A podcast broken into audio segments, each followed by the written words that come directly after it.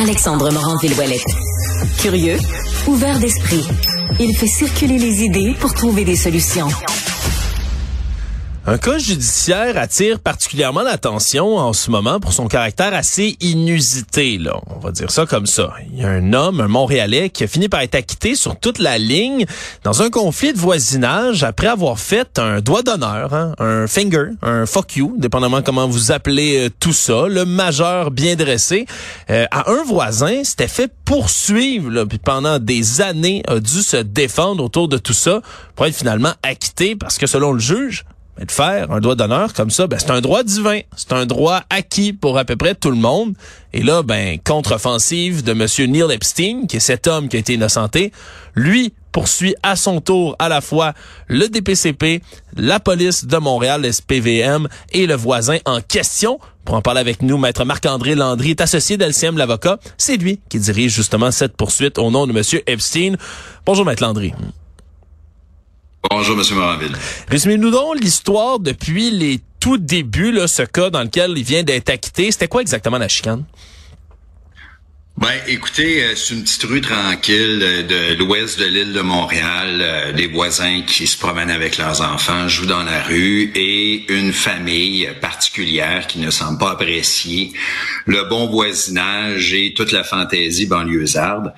Euh, écoutez, ça faisait des mois, voire des années que ça durait, des véhicules de cette famille-là qui frôlent les enfants, qui passent à toute vitesse alors que les gens jouent dans la rue etc. Bref, comme le juge euh, de la Cour du Québec l'a dit, qui ont une conduite dangereuse. Euh, et euh, tout ça a culminé par même des événements de bousculade. Et un jour, cette famille-là, un des membres de la famille, a fait une plainte à la police accusant M. Epstein de lui avoir fait un, signe de coupe-gorge, donc l'accusé de menace de mort. cela a mené une arrestation le 18 mai 2021 faut comprendre que notre client, on parle typique famille banlieusarde, c'est un enseignant dans un cégep de l'île de Montréal, deux jeunes filles en plein jour devant ses voisins, devant sa femme, devant ses enfants, devant ses deux jeunes filles, euh, se fait arrêter. Euh, les policiers seront présents pendant presque deux heures. Euh, et là, s'ensuit une série de, d'événements aussi inusités les uns que les autres dans le cadre d'une enquête policière. Euh, monsieur sera effectivement accusé euh, de menaces de mort. Euh, et puis, euh, malgré qu'il n'y avait pas de preuves directes, mais au contraire. effectivement, notre client a pu faire un finger à son voisin euh, écoutez, je, pense qu'on en serait tous arrivés là, peut-être même pas mal plus que ça quand on se fait frôler par une voiture à toute vitesse avec un enfant en bas de 5 ans. Euh, moi, je peux vous dire, comme père de trois enfants, euh, c'est le genre de comportement qui pourrait mener à plus qu'un finger bien candidement. Euh, donc, euh, et, et, et il y avait même des lettres des voisins qui soulignaient à quel point euh, c'était cette famille-là qui était problématique et qui l'avait été. Euh, il y avait des vidéos qui démontraient qu'il s'était rien passé de tout ça. Bref, on n'a même pas offert le droit à l'avocat à notre client, ce qui est ce qui est de base. Euh, vous le savez, là, je veux dire, c'est dans tous les films. Je veux dire, même si t'es pas allé à l'école de police, je veux dire, écoute, n'importe quelle émission euh, de police ou un film policier, ça se passe dans les premières minutes d'une arrestation. Ça n'a même pas été offert à notre client.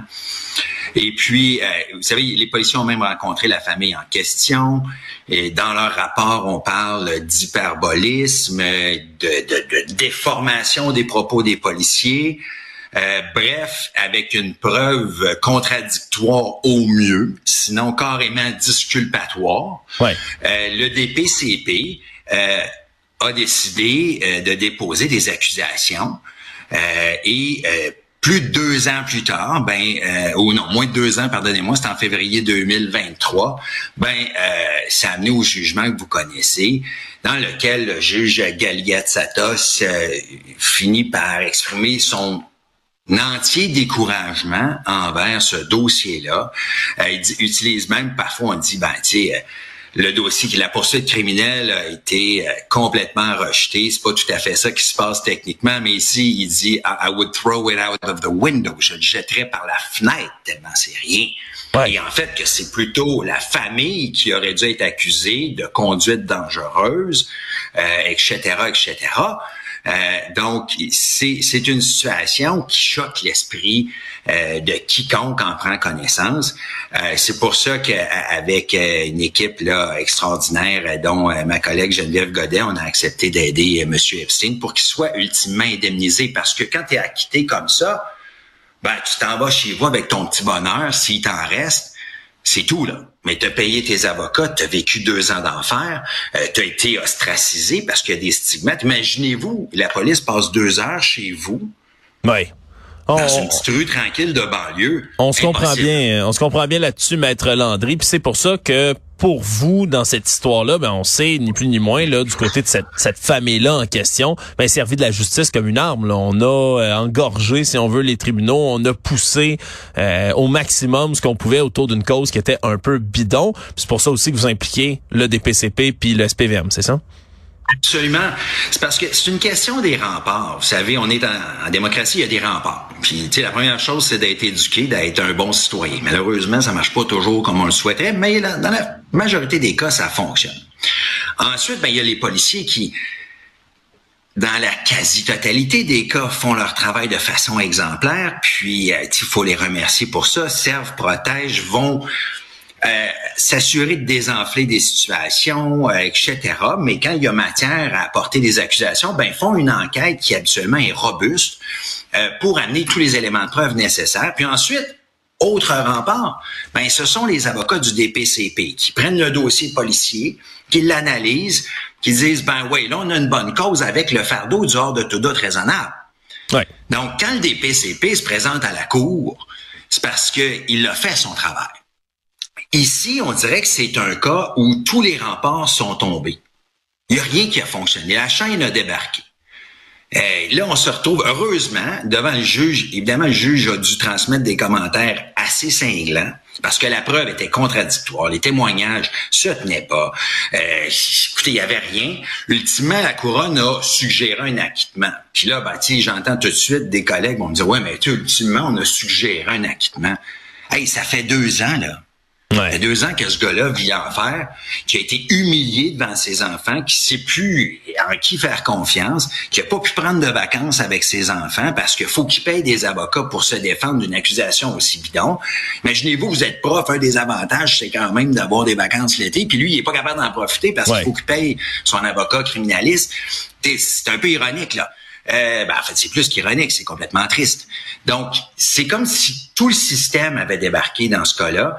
Puis, en fait, ce qui est étonnant, c'est que tu dis, ben, rendu au bout de ça, là, j'imagine mon collègue avocat de la couronne qui revient de la cour après sa journée d'audition, il me semble, tu dis, écoute, ben, tu je vais aller voir mon boss, puis tu dis, boss, euh, on l'a échappé. Je pense qu'on devrait faire quelque chose ici. Ouais. Non, ça, ça s'est pas passé. Là, le jugement sort, et le journal publie un article, ben, tu sais, le, boss, là, puis le chef de police, puis tout ce monde-là, ils l'ont bien lu, cet article-là. Ils disent, ben, tu ils vont prendre le téléphone, ils vont dire, Monsieur Epstein, on peut-tu au moins vous inviter à luncher, tu sais? Non, pas du tout. Il n'y a rien de tout ça qui se passe. On les met en demeure parce que, en tout cas, il y a des enjeux de prescription parce que avec un corps municipal, c'est toujours très court, c'est six mois. À peine de réponse. Je dis, ça va prendre quoi pour que le système fasse la bonne affaire? Quand est-ce que le système va se réveiller et dire, écoute, on l'a échappé, maintenant, ben, on va indemniser quelqu'un qui a été traîné dans la boue, qui a vécu l'enfer pour rien. Mais ça, ça se passe pas. Ouais, puis on là-dessus, Maître Landry aussi, là, il y, a un facteur qui vient s'ajouter à tout ça, c'est celui que les tribunaux en ce moment au Québec sont engorgés. Hein. On ne cesse de dire que les délais sont trop longs, qu'il y a des causes qui devraient qui devraient pas être entendues ni plus ni moins, puis qui viennent ralentir comme ça le système.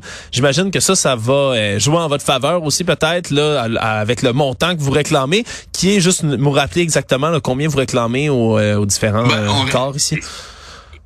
Écoutez, on, réclame 117 000 pour tous les dommages moraux, les frais d'avocat, puis il y a des dommages punitifs là-dedans parce que un droit fondamental, c'est le droit à l'avocat, ça a été euh, complètement bafoué. Le droit à la réputation aussi, c'est un droit fondamental.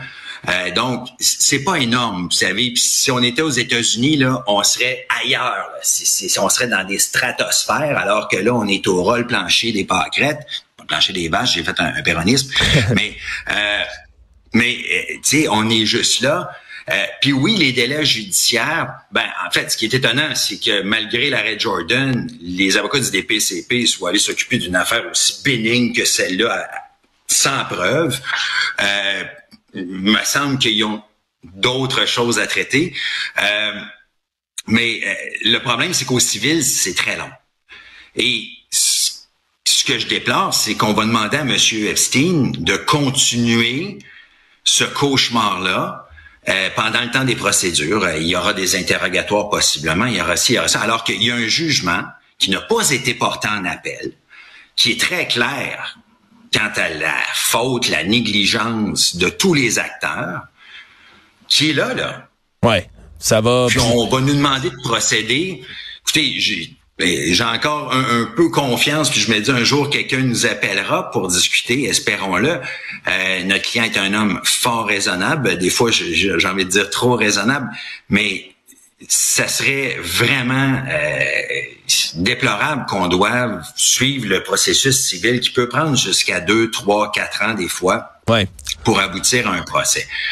Ouais, on s'entend bien là-dessus, puis ça va être euh, ben, clairement un cas qui va être suivi, mais s'il y a bien quelque chose qui a frappé l'esprit aussi dans cette histoire-là, ben c'est les propos du juge, que ce soit entendu pour tous les Canadiens et Canadiennes, c'est un droit divin semble-t-il, de faire un droit d'honneur à quelqu'un. C'est dans la charte, puis on peut pas vous enlever ça, peu importe tout cas, merci beaucoup de nous avoir euh, résumé ce cas-là euh, avec nous.